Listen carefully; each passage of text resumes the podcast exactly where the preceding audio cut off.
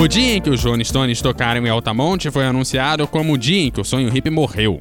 Os empresários dos Rolling Stones decidiram contratar membros do Hell Angels como segurança para seu show gratuito em 1969.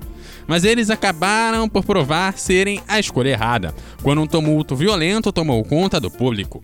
Algumas pessoas tentaram subir no palco e quando Meredith Hunter, de 18 anos, puxou uma arma, acabou sendo morta a facadas por um dos integrantes do grupo. O incidente foi filmado e o show trágico foi imortalizado no documentário Jimmy Shelter.